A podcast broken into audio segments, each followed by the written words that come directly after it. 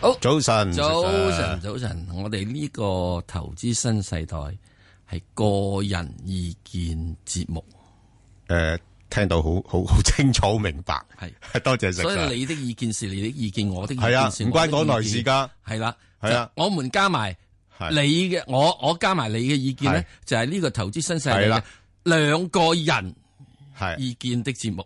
總之，我哋石礦嘅意見都係屬於個人嘅意見嚟嘅系啫。啦，咁啊，仲有當然啦，嘉賓嘅咧又係佢個人意係見啦，啦冇錯係咪？啊係啱咁我哋之所以要係強調一樣嘢就係係，哇！而家嚟到個大時代，好係啊，驚噏錯咗，唔诶，噏錯咗都係你個人意見嘅咋，唔關你係唔事係唔係㗎。唔係唔係，啊，噏錯咗之後咧係，我哋冇乜責任㗎。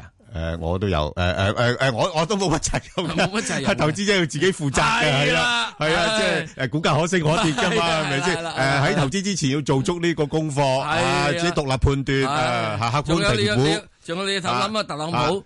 係啊。佢今日知我可以打到昨日之午之我噶嘛？係咯明日知我又可以打到今日知我噶嘛係啊？誒經常善變嚇。啊，所以真係記住呢樣嘢不過啊。誒，暫時我都未變嘅咧，就係呢個未證變監會嘅誒你係持持牌牌人人，，我都冇變嘅，我都係係係誒未曾攞到牌嘅。 OK 好。咁啊嗱，就整體嚟講啊嗱，喂唔係犀利喎，喂美股咧屢創新高喎，係咩？停不了喎哦，，係咯。咁叻啊！嗱，我知你有嘢想講噶啦，啊即升上天啦，笨！誒而家咪一路飄緊上去咯，我叫佢升上天啊！即係而家飄飄然啊，你覺唔覺現在得？同我天度仲有十，仲有係。幾萬千里啊！啊！天成啦外喂，天外有天噶，係好難噶，真啊，係。所以係咪咧？係嗯啊到咁上下，即係我自己覺覺覺得好簡單嘅啫。Shit is shit，哦，交功課先啦。交功課先，做咩？而家得罪咗你啲傳媒啊？我冇得交工，冇得罪我傳媒啊！啊即係我意思就係話，你講過又要，因為又要這個改革那個改革，隔係啊咗先啦。咁而家一路做緊嘢喎，實在你真係唔信佢啫。最重要嗰啲咪仲未未做到啊嘛。係啊，邊啲係最重要咧？咁樣嗱，你而認家我為想請問，嚇非法移民咁墨西哥佬趕走咗未啊？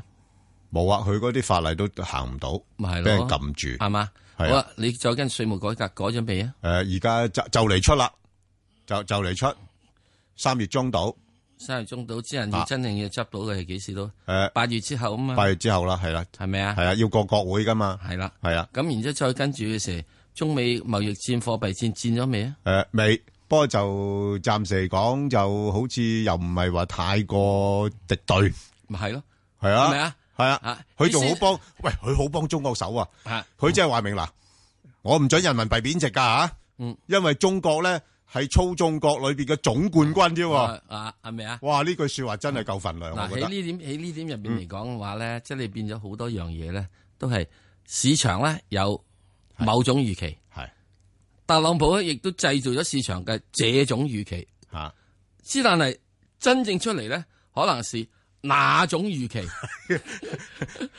唔係哪種實況诶现实吓。啊所以去到呢個拉尾之後咧，我都覺得有樣嘢，即係即係我冇乜所謂嘅，即係呢樣嘢，即係喂你要講改革，係中國佬講話改革過去幾過年啊咗好多年啦，成日都又改又夾 㗎，係咪啊？係啊，啊，咁你而家你咁嘅情況之中，你諗下喺中國入邊嘅時，基本啊嘛，人哋話咁睇噶嘛，係一言堂啊嘛，獨裁噶嘛，唔使通過人大噶嘛，有咁嘅事咩？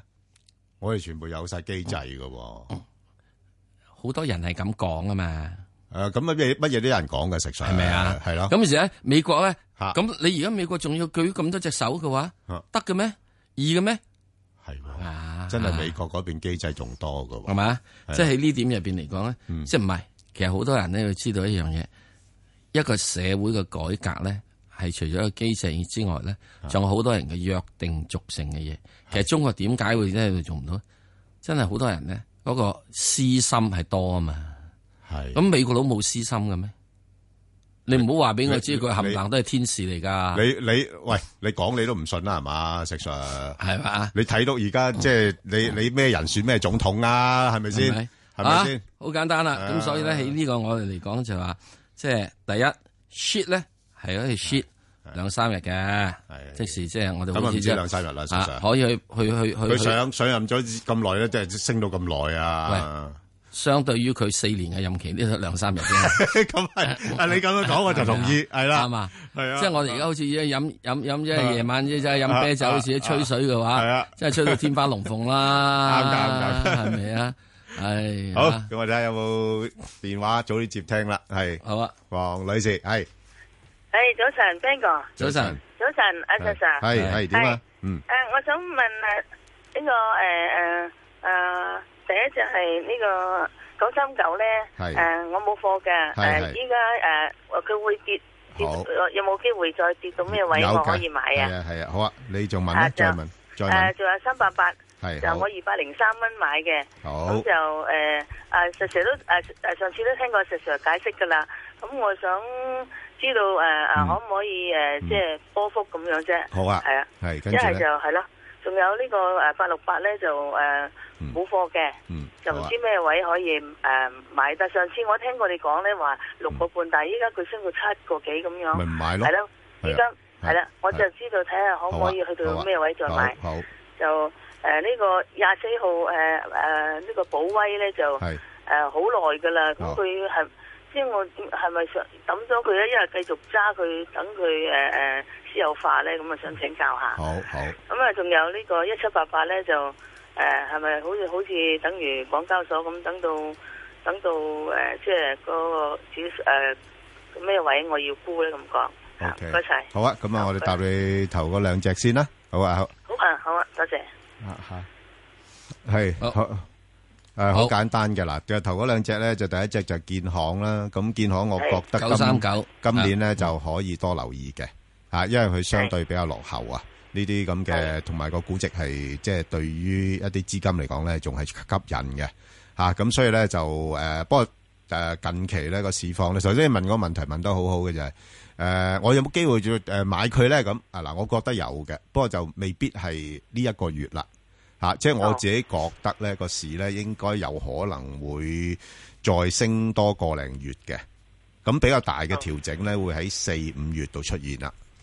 係係啦，咁所以你睇下呢段時間你忍唔忍得到手吓、因為佢咧再升嘅空間唔多嘅，哦，係啦，咁變咗你忍得到手咧就暫時唔好買，就等四五月嘅時間咧，呢一類股份最啱一啲大調整嘅市況底下買嘅。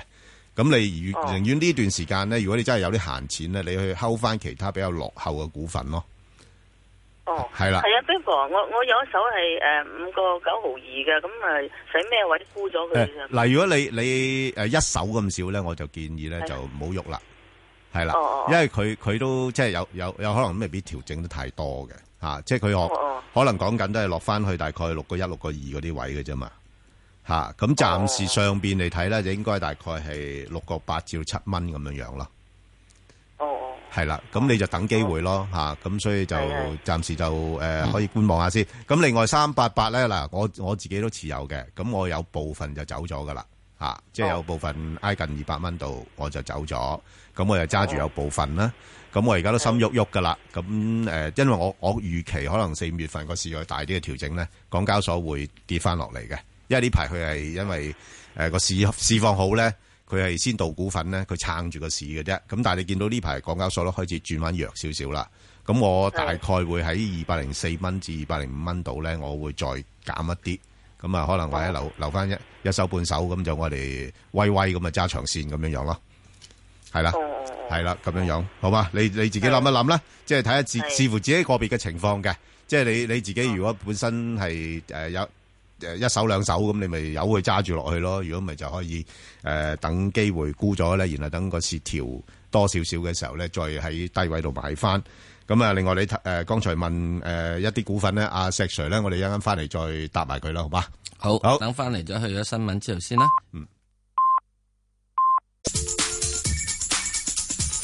投資新世代，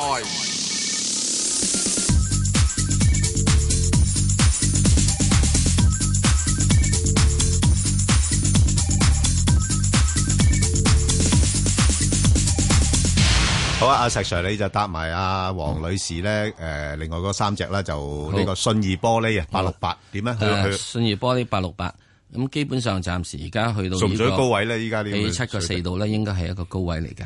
嗯咁估計會有些少嘅下調。嗯咁啊可能回調到去可能啊，可能係要大約係六個六至六個半度啦。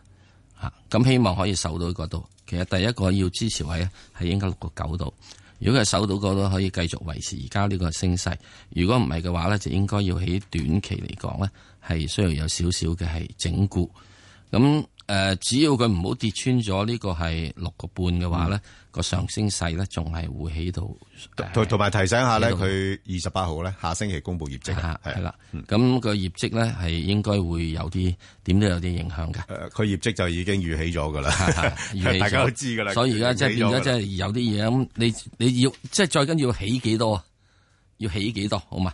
好啦，再跟住係保威控股二十四號，咁啊呢只股票咧，好似長期咧都係一個比較係低位嘅低迷狀況之下，現在仲係沉底未完嘅，嗯咁就估計可能會要下試翻去呢個嘅係誒一個七毫半，即係近期嘅低位呢度，咁啊喂，有但係咗啊。阿石 Sir，阿阿黃太又即係唔知喺邊度聽啲消息喎。嗱，呢間公司其實咧真係個業績表現係差啲嘅。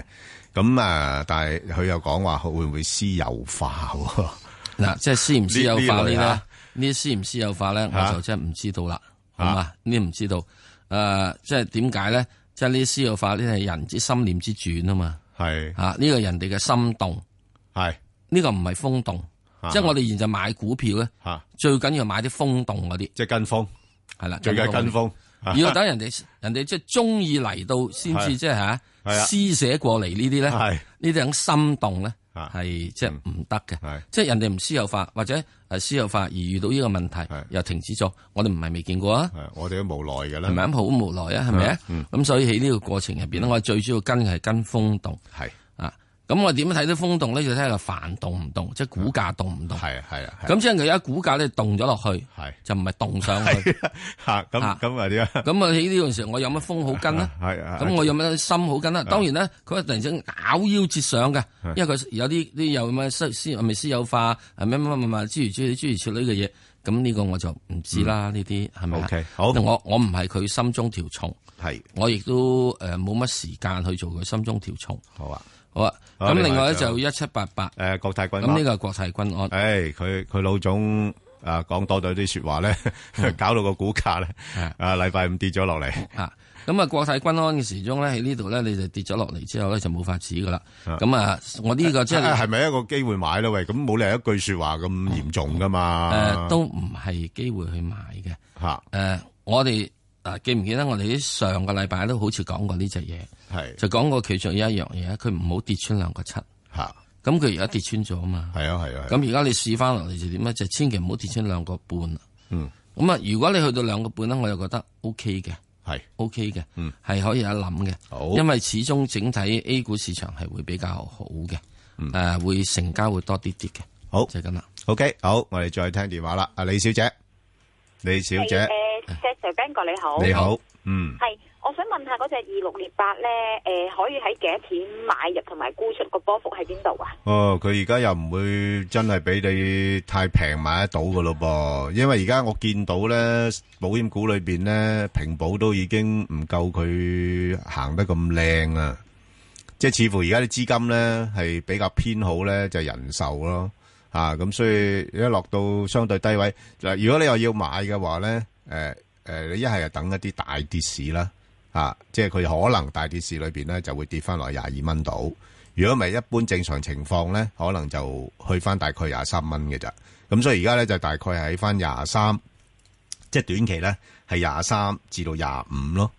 咁但係我覺得咧就應該下半年嚟講咧，佢有機會破廿五蚊之後咧就再向上推，就變咗就廿五至到廿八嘅啦。係啦，就係、咁樣樣咯。好哦好好好好，好嘛，唔你該哋睇住個位嚟做啦吓，嗯，好好好 OK，好多謝你。好，好阿錢小姐，系你好你好啊，係啊，錢小系姐啊，，诶、想問一問係五號匯豐嘅，嗯，好穩陣啊咁呃喎。诶、其實我就早诶、即係細個少少嘅時候已經開始買噶啦。嗯，咁啊，儲落大概都收咗大概九年食到啦。咁但係因為其實由我開始買嘅嗯到而家，啲嗯人都話唔好買佢啦。嗯，咁我早排就放咗少少，嗯咁我其實都想轉，但係成日聽你哋講話轉誒盈富基金，嗯咁但係我唔知道佢點解好，亦都唔知道有第邊一隻轉。咁總之我其實我而家收緊息嗰個。即係總之就唔賺唔蝕咁樣咯，我唔知係我應該要點樣好，哦咁仲有少少錢咁樣咯，係啦，就嗱係咁樣啦。不不如咁诶，等我講啦，因為我 我都好建議人哋買盈富基金嘅就係，因為一來佢本身裏边有五十隻嘅藍籌股啦，嗯咁诶诶好多時係但係得三厘息，我琴日睇係啊，三厘息，但係但系问题佢風險分散咗啊嘛，即係佢係一個诶、呃即係股票嘅組合嚟啊嘛。咁加上大家成日好中意嘅股份啊，即係譬如好似騰訊啊，甚至乎你匯豐啦、匯控咧，佢都有啊嘛。哦，係嘛誒但係因為即係由細到大，啲人成日都話啊，儲定啲藍籌，儲定啲藍籌。咁我理解唔到點解要買一個基金，而唔係買一個即係住一隻股票咁。诶、呃因為一隻股票匯匯匯匯控咪一個好典型嘅例子咯。即係一隻股票裏边佢有一啲周期噶嘛，即係佢阿佢钱小姐，嚇嗱，我即管用呢個情況同你講。係嗱，你好後生，我知道。你如果好後生咧，就即係去投資呢個亦都好嘅。係啊吓，即係如果太後生時之中，嗱，即係我唔係話意思你真係真實嘅生活係咁啊，嗯而係即係話，如果你仲係喺呢個青春少艾嘅時，只得一個男朋友咧，冇錯，人哋會話你好忠實、好忠心。不過你情人節嗰陣時咧，只係收到一扎玫瑰花㗎咋，同埋食一餐飯嘅。即係如果你有到五個男朋友，你唔好五十個啊，有五個男朋友啊，吓佢哋你起碼玫瑰，你去到呢個情人節嘅話，你就應付不下，你就到時咧就可以吊起嚟賣噶啦。嗱係，個情況就係咁樣樣，因為如果得一個男朋友咧，大家嚟試猜啊，佢撞失死鬼咗，系啦你點搞咧？吓，咁你個風險咪好高咯，係咪啊？係啊。咁即係嗱，你又唔好有五十個男朋友係啊啊，係啊係咪啊啊？你有五個男朋友時鐘拍下散拖係，嗱，我唔係建議你一定要要咩嘢啊，你五個之中觀察，睇下邊個好啲嘅時之中，啊，好啲嘅話你又抌多啲錢過去嗰邊，啊，唔好啲嘅你又掹翻啲錢，你有五個人喺度睇住嘅時係鐘啊，係啊你咁你係咪可以？你知道啦，嗰五個衰仔咧好多時都係好花心嘅，係啊都好衰嘅，吓。我明嚇誒你明白啦嘛因為之前係啦之前誒 Bang 哥你話咧誒，如之前匯豐跌得好勁噶嘛，咁我誒冇、聽你話，我好低嘅時候我都有買咗，咁、嗯我唔知道如果萬一呢一件事，因為誒、呃其實大家都未知道脱歐係點樣噶嘛，嗯咁、啱如果萬一佢再低嘅時候，我入唔入得過？嗱嗱，诶咁樣講，诶其實匯控咧，我覺得冇所謂嘅。對於我嚟講啊，即係诶股票咧，诶冇冇話好定唔好嘅，即係幫到你賺錢嘅就好股票。咁而股票咧，亦都要睇咧，就主要睇個股價嘅啫。吓、咁所以對於我嚟講咧，匯控咧就係話，如果落到六十蚊咧，我都會買。但係佢上到六十六蚊咧，我就走噶啦。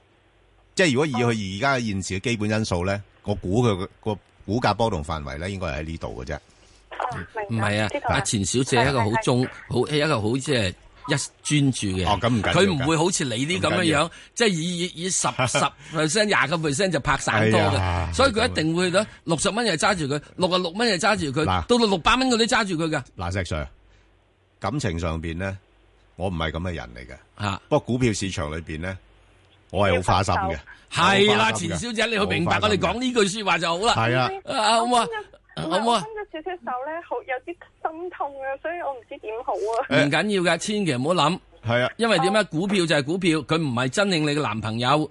分手之後係不需要流淚嘅。同埋啊，錢小姐，如果咧將來你真係感情上面遇到咁嘅挫折嘅話咧，唔緊要噶。嗰、個男朋友咧走咗咧，其實有你仲有好多其他選擇，可能仲好過你之前個男朋友噶。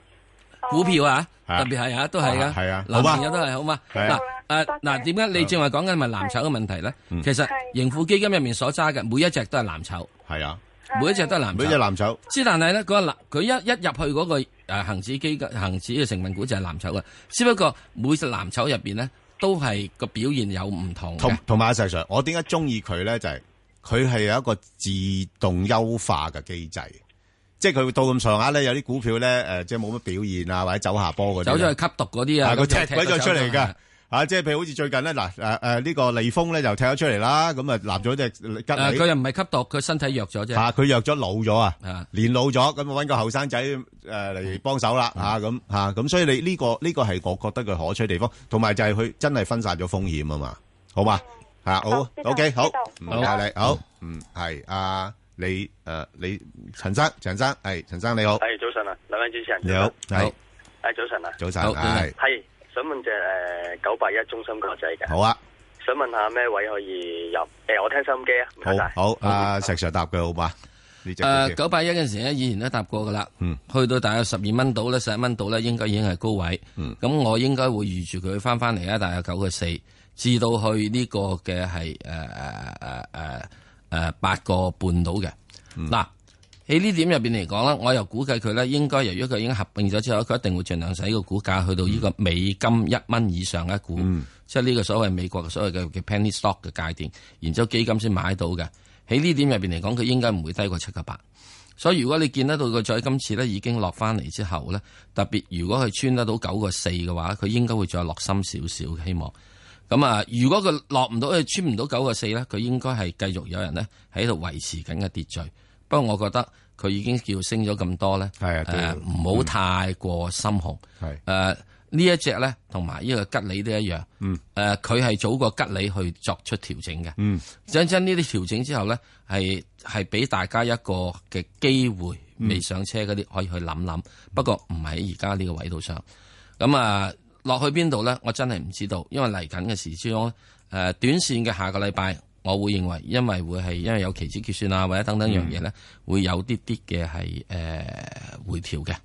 咁就再跟住長線呢個回調咧，嗱、呢個短線回調之後，應該會再有一個再升一升翻上去，比較重大啲嘅調整，我都贊成，好似 Bang 哥所講，可能係呢個三月底啊四月度咧，係、會出現嘅。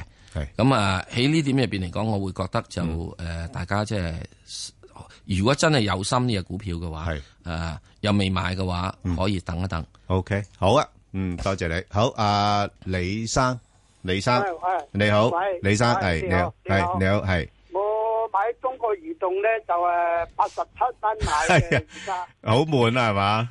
誒好悶咯。系啦，闷到你。咧个市咧升又冇去粉，好似啊係咯係咯，吓。啊誒我而家唔知幾時嘅幾幾多走好啊？诶嗱，咁样樣啊，即係因為佢咧就都诶、呃大家等緊佢嘅業績出嚟啦。咁因為佢都而家講緊都有三厘度嘅息，咁诶诶，加上人民幣呢排比較上穩定翻啲啦，咁所以佢嗰個壓力就唔大嘅。但係始終成個行業嚟講咧，就真係冇咩刺激性咯，即係都係平平穩穩咁樣樣。咁你而家估值佢又唔係話即係特別平啦吓，即係佢。而家個市盈率大概都十四倍，咁而家港股嘅市盈率第十二倍啊嘛，咁佢又高過嗰個大市一啲，咁所以咧就升又唔升得多，跌又唔跌得多咁樣樣。你見到呢排就算個市咧要夾上去咧，人哋都係揾一啲增長型嘅股份，譬如好似騰訊啊嗰啲嚟幫手啦。咁所以我諗佢有一段頗長嘅時間咧，就真係悶啦嚇、啊即係喺喺譬如話喺八十四啊，至到大概八十八啊，咁呢啲位咧係上落咯嚇、啊即係唔會有好大突破住啊嚇。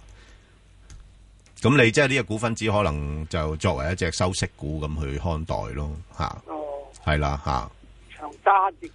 诶、長揸都冇問題嘅吓、嚇因為佢都即係都穩定嘅，其實類似一啲公用類嘅股份啊嘛。但係但系佢唔會好好嘅回報率咯吓、嚇所以我我所以我有時建議咧，如果真係有時譬如有啲消息就佢啊，去诶大户要將佢我哋夾期指夾咗上去嘅話咧，我就會高位沽咗佢。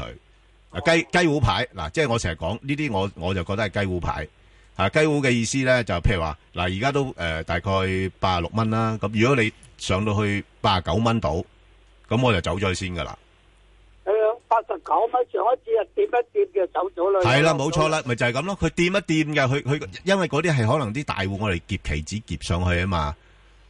即係我就係嗰啲趁呢啲機會，我就會走咯，因為基本因素推動唔到佢咁多噶啦。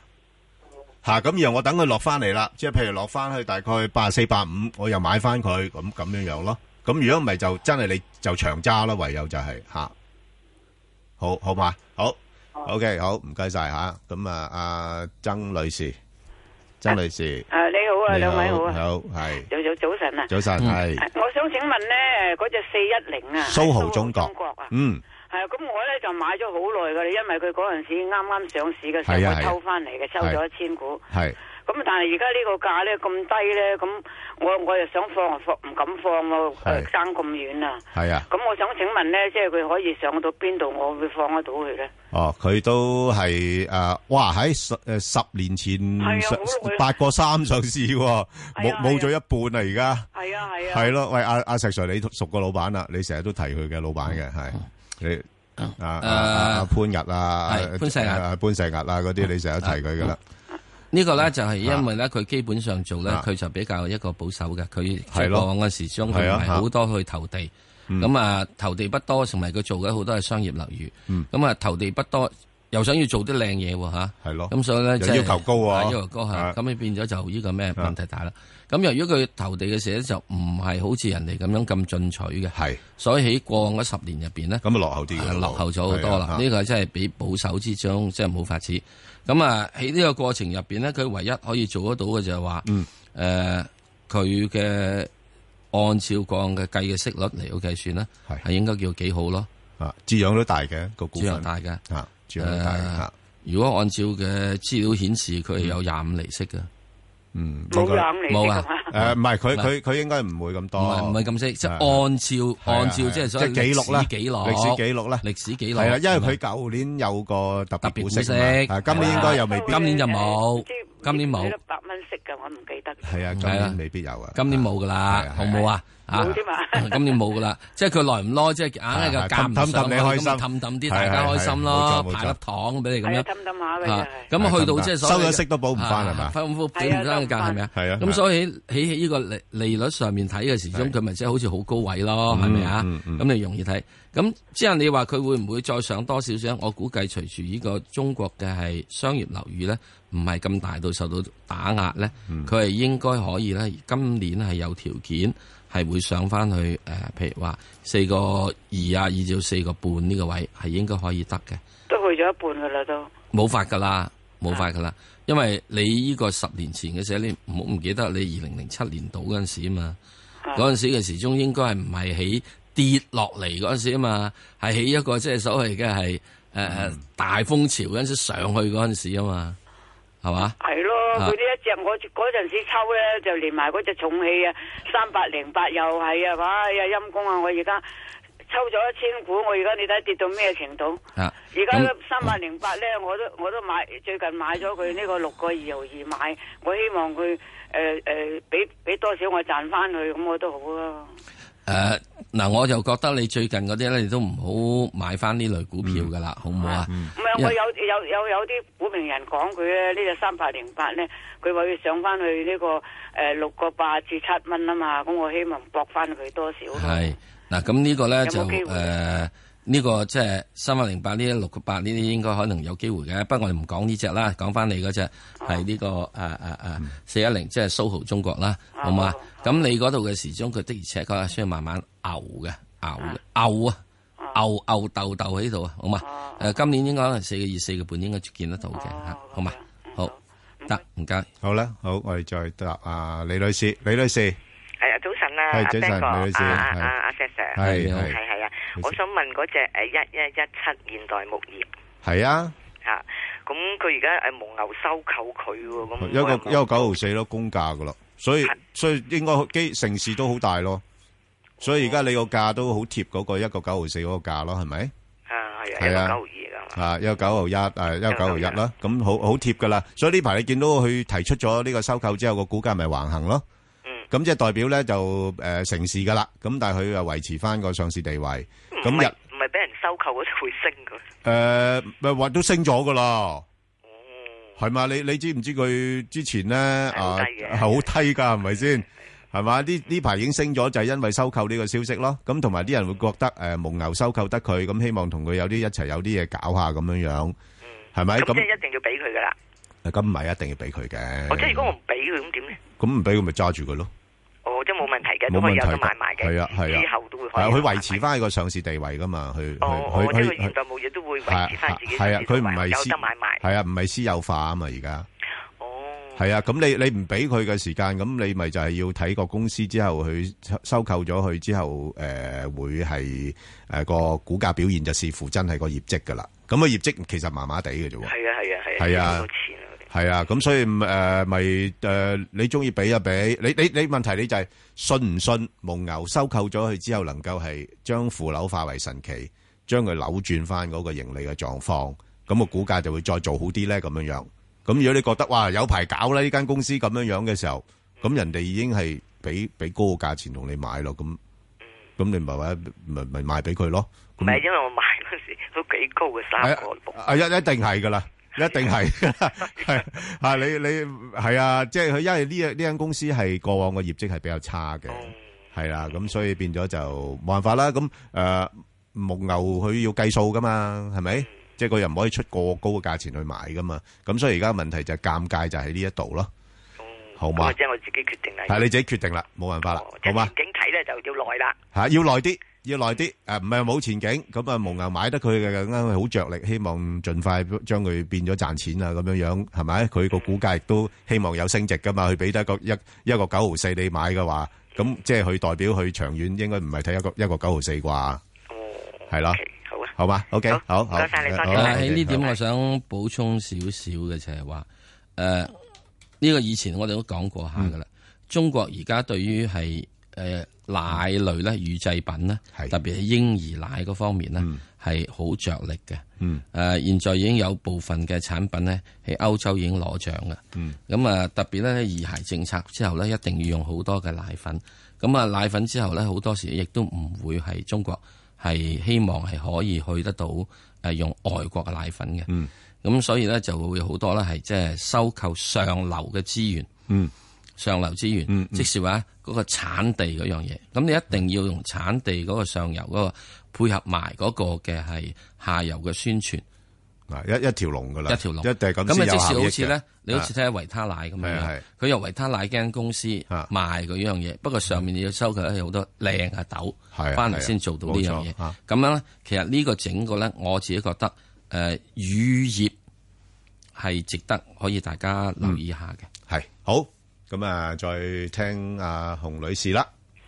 係洪女士，诶，早晨，兩早位晨，你係好，你誒好。我想請教咧嗰個二三八二咧，係誒我唔舜宇光學係個舜宇光學，係咁佢琴日跌好多啦，咁誒據說就係大戶冚大戶出貨，咁係我想請問咧，我唔急嘅，係正如你哋所講咧，係四月到五月喺第二季咧嗰嗯個市場會落翻嚟嘅時候咧，我係想誒趁低啲位買咧，咁等等第四季去誒好啊收穫，我哋翻嚟同你分析啊。好，投資新世代，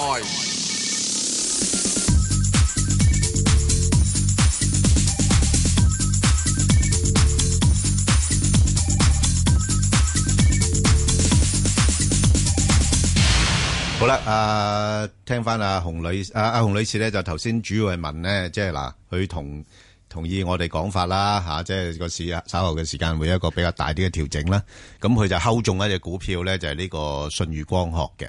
咁問題咧就係、當然嫌佢而家個價略為高咗啲咧，價咁啊嗰個石 Sir- number 係2382 2382啦。嗯咁啊石 Sir，你認為佢落到咩位，你會覺得買就比較上安全啲咧？誒呃唔係睇位睇時間，係咁你既然你認為佢會呢個手係落多啲嘅話，咁啊你等佢落多啲咯，哦 係咪啊？個時間就咩要等個時間啦。因為個價位呢度嚟講咧，佢現在而家去到大五啊蚊度咧，應該係似乎係想做個底喺度咁樣。哦，咁之但係呢即係五十蚊度嚇，啊誒50蚊做底唔係啊咁快做底，係似乎想做個短 期係底，因 為佢佢之前係去到55蚊嘅啊咁都短期咁都成底10%回落㗎啦啊短期底係係咪啊？咁之但係係咪即時就已經係可以企定定咧？係，我又覺得咧，你要俾啲啲時間佢。嗯好嘛？俾啲時間佢。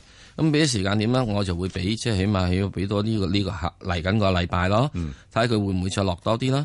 即係如果有機會落到去四十六蚊度嘅話咧，嗱呢個就即係佢上一轉上一轉啊，喺最近嘅時之中咧，就喺呢、個誒三、月唔係喺二月十三號度啫，升上嚟嗰一轉，嗯升上嚟嗰一轉。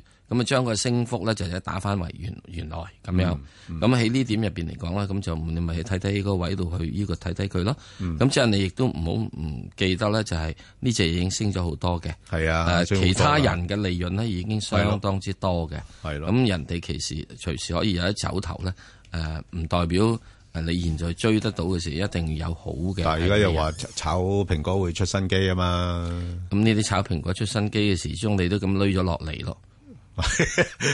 即係炒完啦，可能唔係咁啊！即時上轉二月十三號開始，人哋咪炒蘋果出新機係啦啊係啦咯係啦係啦係咪炒完啦？而家咁樣而家未有咁快出啦，咁可能又等咁一因為等你先。點解咧？你唔知道啊！嚟緊嗰陣時鐘，佢蘋果俾你幾多單呢？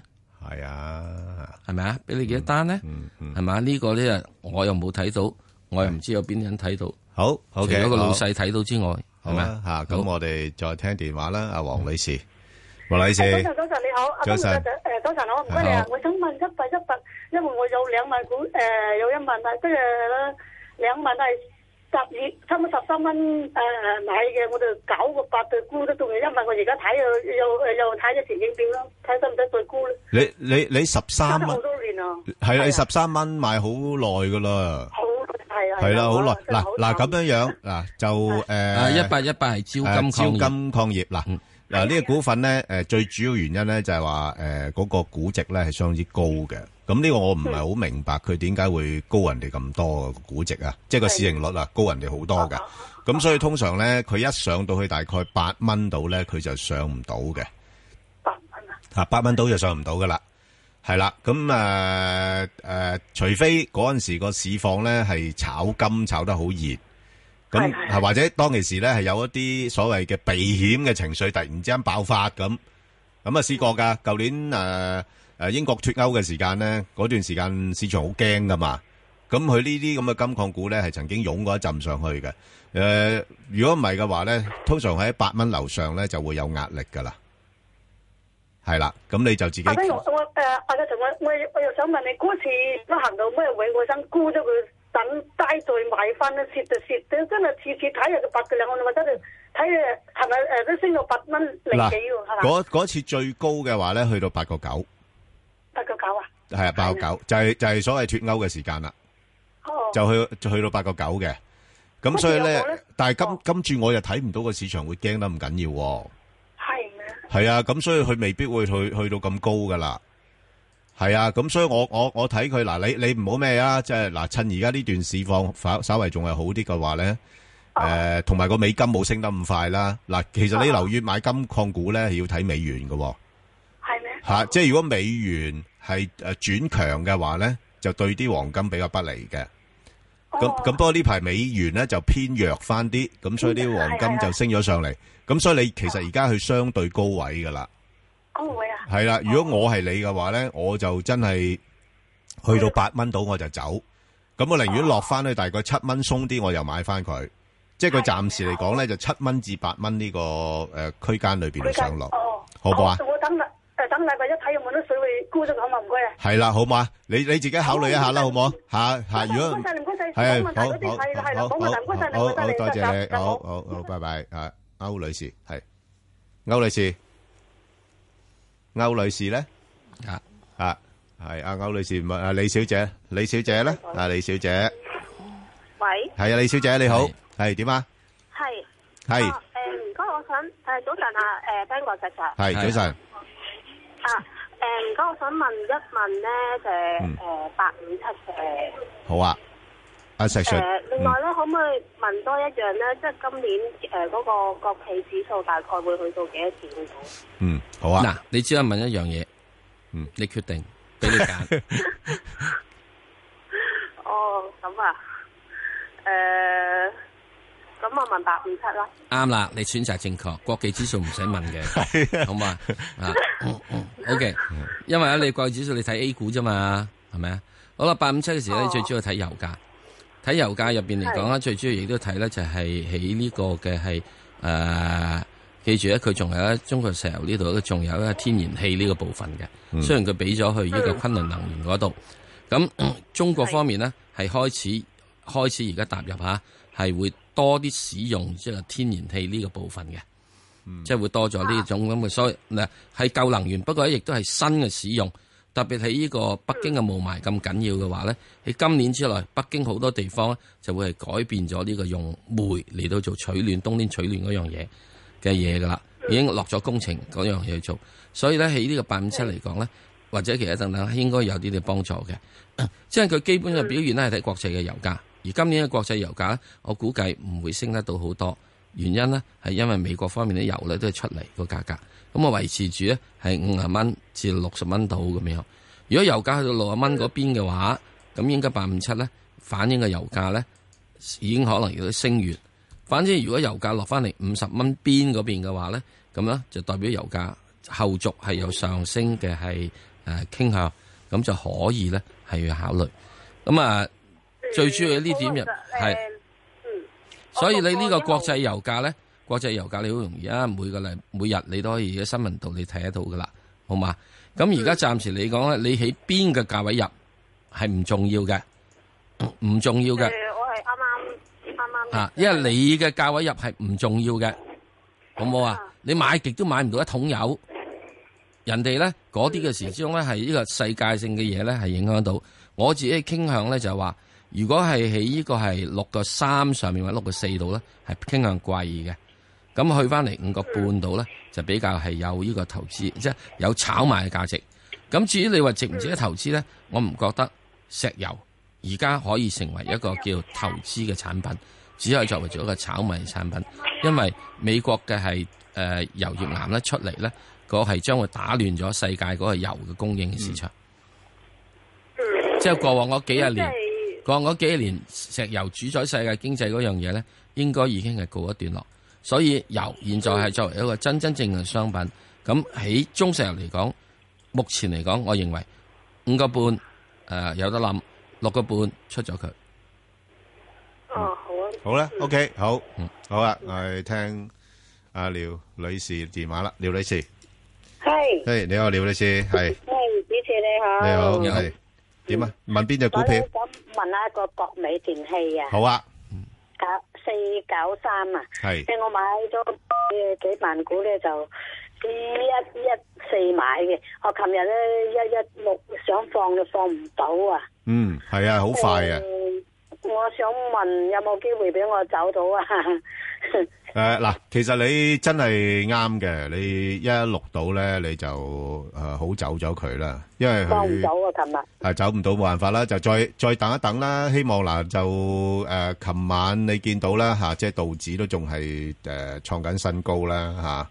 咁誒咁變咗，我諗暫時睇個市況誒、都不過就問少少啦，即係一一六嗰啲位就嚇，咁、所以睇一睇啦嚇，即係如果細息唔對嘅，咁誒、跌穿翻過過一嘅話咧，可能或者都先要止蝕走咗佢啦，係啦，因為我覺得即係誒。呃即係個市場係借一啲嘅誒消息咧去炒起佢嘅啫。咁基本因素就唔係話太好啊，呢、個股份嚇、即係正常嚟講，一般嚟講咧就喺一蚊至到過一呢啲位度上落嘅。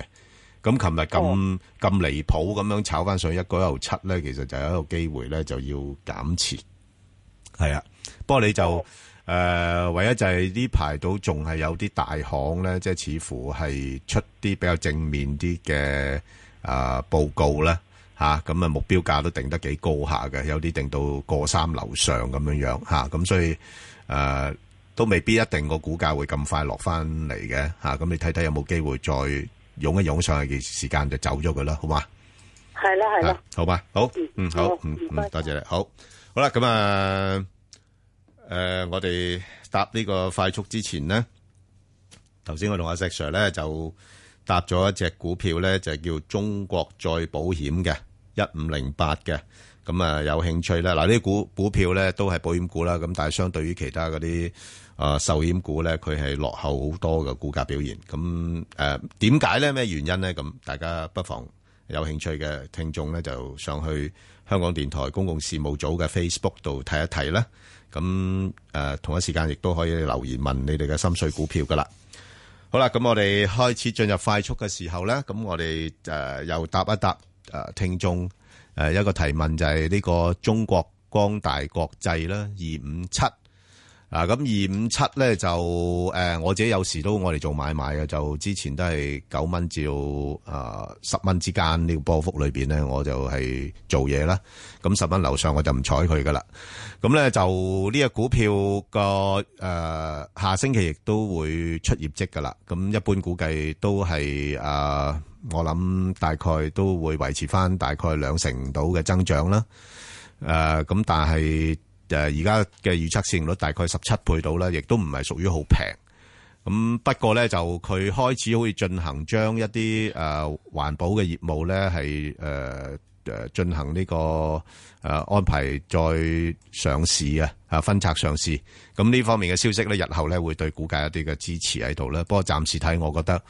啊、似乎真係十蚊樓上咧，佢都冇乜意願再向上突破啊！咁反而喺十蚊度咧，形成一個頂部嘅平台咧。咁如果再誒誒、呃呃衝多幾轉都衝唔上嘅話咧，咁有可能會誒嚟、多少少嘅調整啦。咁但係喺九個半嗰度咧，佢亦都有另外一個平台位。咁所以暫時睇咧，應該係介乎喺翻啊九個半啊至十個半之間呢個範圍裏邊度上落多噶啦。好啦，咁啊，石 Sir，另外一隻咧就係呢個九九二啊，聯想啊，你點樣睇啊？诶，呃九九二咧就呢個係诶、呃最近嚟講咧都係冇乜點好聯想住。啊，冇咩聯想，冇乜聯想住。嗯，因為佢都自然即係做完咗之後咧，都仲係去到而家呢度就個低位度咧，就即係整固緊。係咁而家應該喺大約係四個六度呢個位度咧。見咗底未咧？最主要就係、呃未見底住嘅，係係見咗個初步底啫。嗯，佢應該喺四個六度咧，可能有條件反彈上去四個九。如果佢一日唔穿五蚊咧，我唔叫呢個做底。係，因為佢由五個二、五個三度跌落嚟，咁、嗯所以佢彈到去大約四個九度啊、四個八度咧，可能再落一轉。咁再落一轉之後咧，嗰陣時先可以講叫做底。嗯，即係佢要做一個係三底，唔係唔係兩底最少，或者要做一個咩？誒、好長命斜嘅所謂楔形底，即係你哋啲技術走勢上面啦。嚇咁如果係做兩底嘅話咧，你就需要俾多佢咧，就係、誒、两兩個禮拜之後，嗯你先睇到個端倪。好啊，做試驗底嘅話，俾一個月。 O K，好啊，咁啊，另外咧就係誒呢個騰訊啦，咁即係投資者都好喜歡呢個股份嘅，咁佢就三月二十二號會公布業績啦，咁所以仲有一段時間。咁啊呢段時候咧就即係佢，正如之前講啦，個股價都係逐級而上嘅啫。咁啊，之前喺一百八十至到二百蚊呢個範圍啦，咁而家二百蚊誒破咗之後咧，就加翻二十蚊俾佢啦，就喺二百至到二百二十蚊啦。咁大家就自己不妨去計一計算嗰個值博率，即係去到而家呢啲位水位多唔多咧？咁樣樣，咁呢個股份咧亦都可以多啲留意嘅，因為始終佢。啊，都係一隻比較重要嘅藍籌股啦，嚇、咁即係好多時都有啲波動性咧，俾大家可以操作。好啦，咁另外一隻咧就係呢個四環醫藥啊，石 Sir 呢排好似勁咗啲喎，嗰、個460啊四六零啊個走勢好似勁咗啲喎。咁呢個我哋都係咁講。又有走走誒走間唔中又有出嚟啊誒做回購啊嗰啲咁啊，再嚟咁講講啦，係咪啊？咁而家仲繼續係咁會上去啲嘅，不過啊即係嗰個嘅係誒支持力度咧，你見到佢咧越嚟越即係弱雞咗啲噶啦。係咁啊，留心啦，兩個七啦，我諗估計下個禮拜佢揾次機會咧，就要衝穿兩個七嘅。嗯，只能衝穿兩個，即係兩個七毫六到啊。咁之但咧嗰陣時，我又覺得佢唔會去得到要兩個八嘅喎。係咁啊，跟住之後就可能會即係碌翻落嚟。碌到咩位？誒、呃如果佢能夠碌到落去，大約兩個六、兩個半到，可以再諗諗佢咯。唔係，即係最近咧，主要又 啱又有個嗰啲乜乜乜名錄啊，藥物名錄出咗嚟啊。咁啊，對佢其實有冇幫助咧？同埋嗰啲，喂，阿石 Sir 嗰啲名錄嗰啲嘢咧，其實係咪真係咁重要嘅咧？誒、藥物名錄咧，起碼會出咗嚟咧，呢啲叫正嘢，係啊就可以好多醫院可以用嘢。即係 check check 究竟自己喺咪個係啦名名目目錄裏邊先？係啦係啊啦，即係你有冇有個位喺度泊車先？係啊係啊，啊，你有位喺度泊車先，好再講其他。嗯，啊，你連我個車位都冇嘅話，你唔好買車啦。係。就咁啦 OK，好，明白。好，咁我哋另外咧就誒呢、個诶中國銀行啊，咁啊邊一隻三九八八中國銀即是行阿媽北啦，京嗰隻阿媽係阿媽係另外一隻中銀香港啊嘛，咁佢哋係中國銀行，咁啊冇乜嘢噶啦，呢排即係大致上啊個市況去到呢啲位咧就攰啦。一攰咧，就呢啲指數嘅呃銀行股咧就唔係多喐噶啦，咁、所以就喺四蚊度橫行啦。咁嗱，誒而家係好尷尬嘅，因為點解咧？你沽咗之後咧，你要等佢落翻嚟咧，又唔係真係咁快會跌得好多俾你買翻。嗯咁、但係咧，暫時佢又升咧，又好似冇乜力水再升得太多。嗯咁所以咧就會喺一個比較窄幅嗰裏邊去上落噶啦，即係介乎喺翻大概三個八至到四個一啊咁樣樣啦，呢、個範圍裏邊度上落，咁睇下自己點衡量啦。如果你話誒、嗯唉我都係誒誒，即係想揾啲股票買下，又即係誒誒，有時攞攞亂咁冇股票嘅話，咁你咪嗯捕捉下呢啲窄窄幅幅嘅位嚟做一啲嘅買賣咯，係咪？咁另外咧就誒、呃中國財險啊，石 Sir 係二三二八。诶、呃始終咧，诶、財險呢度咧就係同呢個壽險乜成嗰嘢咧，係、嗯有啲啲咧係诶落後啲嘅。係诶、始終因為佢唔係呢個做即係诶，即即只係做財產嗰度。嗯咁而家佢喺一個關鍵位，大概十一個九度啊。嗯如果佢跌穿咗嘅話，佢會有機會落翻去即係十一個七至十一個半嘅。係咁就诶唔係幾好樣嘅。但係佢幾落後喎呢只嘢都诶、嚇，即係係咪中國人啲財產通街等噶嘛。吓，唔係話喂越有錢就越诶谂住去保障自己嘅財產嘅咩？哦嗱，中國財中國有財險，即係財產咧，通街等嗰啲就叫汽車。吓咁喂，咁你啲汽車銷售得咁好，你汽車保險都做多啲啩？理咁論嗯真汽車上保險咧，等喺通街等嘅時候咧，索賠咧係高啲嘅。哦，啊，哦，好似有交通意外啊等等樣嘢啊啊啊，即係呢啲咧 就即係可啊能我會覺得咧就係白做嘅。哦咁另外好多個財產嗰啲咧，又唔能夠買保險嘅，係俾人偷咗就算啦。係係喺屋企度俾人偷咗，偷咗兩億金喎，咁你點解釋咧？嗯嗯 嚇，係咁啊係係咪啊係啊誒偷咗都唔敢出聲，偷咗唔啊敢出聲兩億都話兩兩兩百蚊嘅金诶诶金戒指唔係啫啊，嚇係金戒指就我唔見咗佢金戒指啫，啊由佢啦由佢啦咁所以呢點入邊嚟講啊咧，即係個財產咪保唔到咯，即係唔好似即係我哋要睇緊呢樣嘢咯。買仲仲要唔買得保險添咪啊？係係喎，中國人嘅財產係好多財產嘅，即係唔買得嘛，哦，係咪？哎呀，咁我明啦。係嘛喂，呢樣嘢我冇諗到啊，石 Sir，真係啊，你又提醒咗我喎。即係呢個財險嘅時候，我話即係點樣即係最好發達嗰啊陣時就係咧，嗯當中即係前嗰幾年嗰陣時，突然之間啲樓又升啊，咩嘢係車又升啊，嗰陣時咧屬於咧就一般人的財險，係嗰陣時做到生意啊，嗯財主佬財險佢係做唔到嘅，好所以呢個有個問題，好好嘛？清楚。好，咁啊，另外咧就呢個中國中鐵啦。咁啊，嗱呢啲咁嘅基誒三九零。